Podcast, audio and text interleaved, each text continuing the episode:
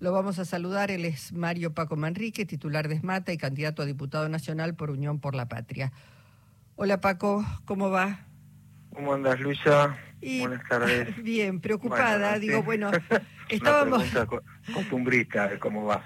Claro, estábamos, no, pero estábamos dando cuenta un poco de, los datos de lo que significó la dictadura y eh, Victoria Villarroel reivindica la dictadura en última instancia este, la violencia y obviamente un modelo económico que se valió de la violencia para hacer lo que hizo. Digo, hay que tenerlo en cuenta y explicarlo también, me parece, ¿no? Eh, yo creo que, o sea, todo el resumen que vos hiciste pinta a la perfección cuáles son los objetivos que persiguen estas fuerzas políticas. O sea, eh, los anarquistas como Juntos por el Cambio. Mm. Porque digo anarquista porque para mí mi ley es un anarquista, ¿no?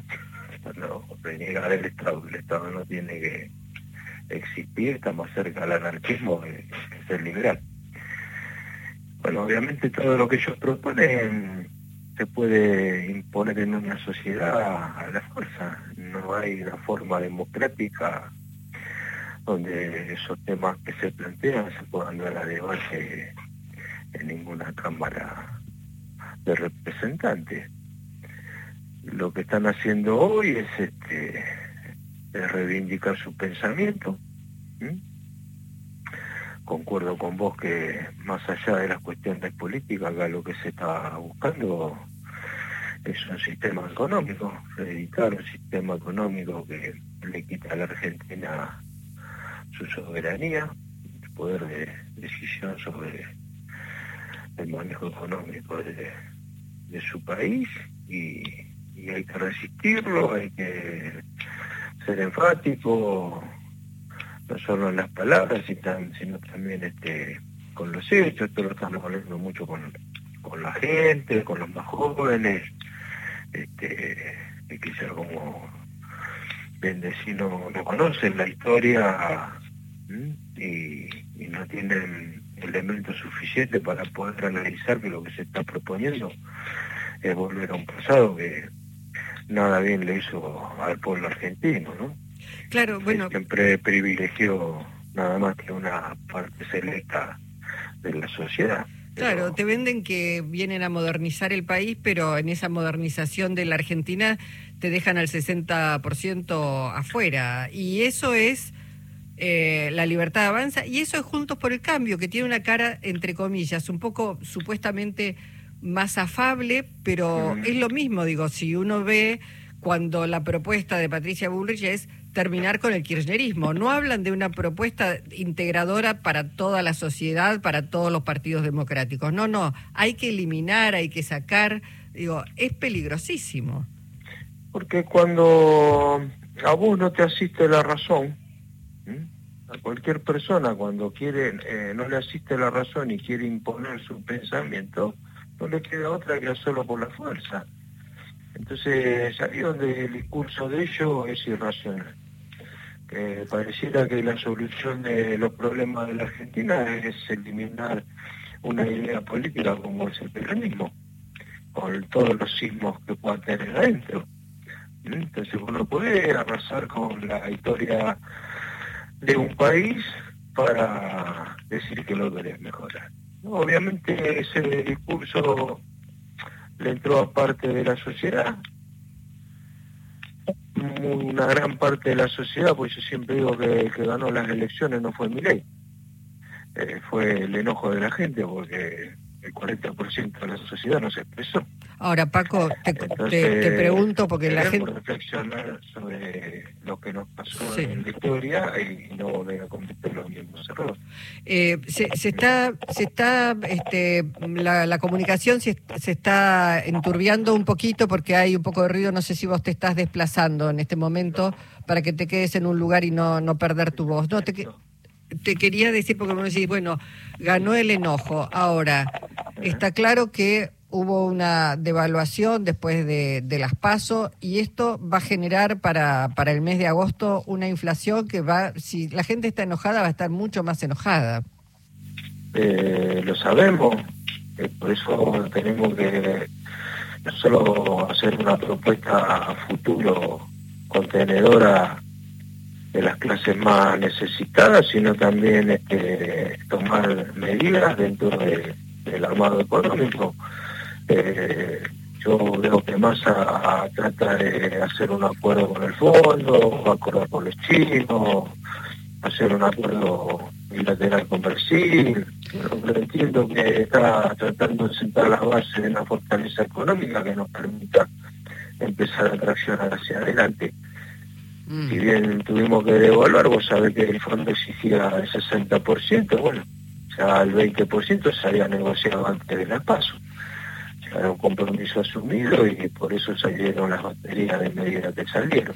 ¿Son suficientes? No son mm. suficientes. ¿Y vos ves a...? gana 70 lucas, nada es suficiente. Claro. Pero debemos empezar a mostrar en acciones y en propuestas cuál es el camino que le proponemos a la sociedad recorrer para poder este, reconstruir el equilibrio social en la Argentina. ¿Vos ves a, la dirigencia sindical, cuando digo la dirigencia sindical, a las cabezas de la CGT, digamos, a, los intendentes, a la dirigencia política, a las provincias, comprometidos con esto? Porque a veces este, parecería que algunos están cómodos cuidando su quintita nada más. Eh, parecería, ¿no? Eh, uno a veces recibe golpes que son difíciles de, procesar. Creo que lo de Milenio no esperaba a nadie. Puede haber algo de lo decís cada uno cuidando su quinta. Es una mezcla rara, que una persona que no tiene estructura partidaria a nivel nacional, se ha ganado en 16 provincias. Eh, bueno, son miradas muy profundas que nos tenemos que hacer dentro de nuestra fuerza hacia adentro y, reformularnos las cosas. Eh, obviamente quiero entender que los intendentes, los gobernadores, este, ese tema lo han superado y junto con el movimiento obrero eh, trataremos de armar la mejor campaña con las mejores propuestas y tomar las mejores acciones para que la gente vuelva a creer en nosotros, sabiendo que hoy somos la única fuerza política que le propone un crecimiento racional lamentablemente hay dos fuerzas políticas enfrente que el único que proponen es la irracionalidad del más fuerte. Porque cuando te quieren imponer la, la ley del mercado, la ley del mercado todos sabemos que gana el más poderoso. Y los menos poderosos, eh, eh, teniendo un Estado ausente, eh, se pierde el equilibrio totalmente. Entonces, quiero entender que todos vamos a salir de, de nuestras quintas y nos vamos a meter en la gran en la gran casa que es la Argentina dentro y traccionaremos para que tengamos un futuro mejor, ¿no? Los mm. ciudadanos sobre todas las cosas. La, política tiene que volver a, reconstruirse, como tiene que volver a reconstruirse el movimiento obrero. Y a la gente lo que le puedo decir es que nos tenga confianza, que somos capaces de hacerlo y que hoy es la hora del pueblo, ¿viste? el pueblo tiene poder de decisión. Las roscas políticas no alcanzan, los acuerdos de cúpula no alcanzan. Hoy el que tiene la palabra es la gente. La gente es la que va a definir el, destino de la nación y si no cumple, si no, si no vota a nosotros, que no va a votar, si no cumplimos, bueno, para eso está la Plaza de Mayo. Mm. ¿Mm? Porque cada vez que nos quiso castigar en las urnas, eh, no voy a decir que el pueblo se equivocó, porque siempre me enseñaron que el pueblo nunca se equivoca. Pero por ahí eh, tomó una decisión desacertada. Y a veces se confunde un poco. En el 21 nos castigaron en las urnas y mm. nos quitaron el poder legislativo. Y tenemos una justicia que la biblioteca la tira por la ventana y define de acuerdo a quien lo llama por teléfono. Entonces nos quitó una herramienta para gobernar. Hoy, si queremos hacer las transformaciones que el pueblo quiere, nos va a tener que dar el poder político. Y vamos a tener que tener mayoría en las cámaras. Y después si no cumplimos, como te dije, a la Plaza de Mayo, como de la rama, para que los dirigentes se despierten. Claro, bueno, este, plebiscitando la democracia se, se llama eso de alguna manera, este, porque bueno, además eh, lo, lo, que viene por delante, Bullrich le dice a, a, Pablo Moyano si cortás una calle, él dice salgo a defender los derechos de los trabajadores y ella le dice vas en cana, vas preso. Pero porque eh, si vos le preguntás a Bullrich cuál es su plan económico, si se lo pregunta antes del mediodía, eh, tartamudea, no sabe contestar. Si se lo pregunta después del mediodía, te habla cualquier cosa, no sabe qué decir. Y está demostrado un montón de reportajes que le hicieron, donde le preguntan cuestiones profundas sobre su plan económico y no sabe qué contestar.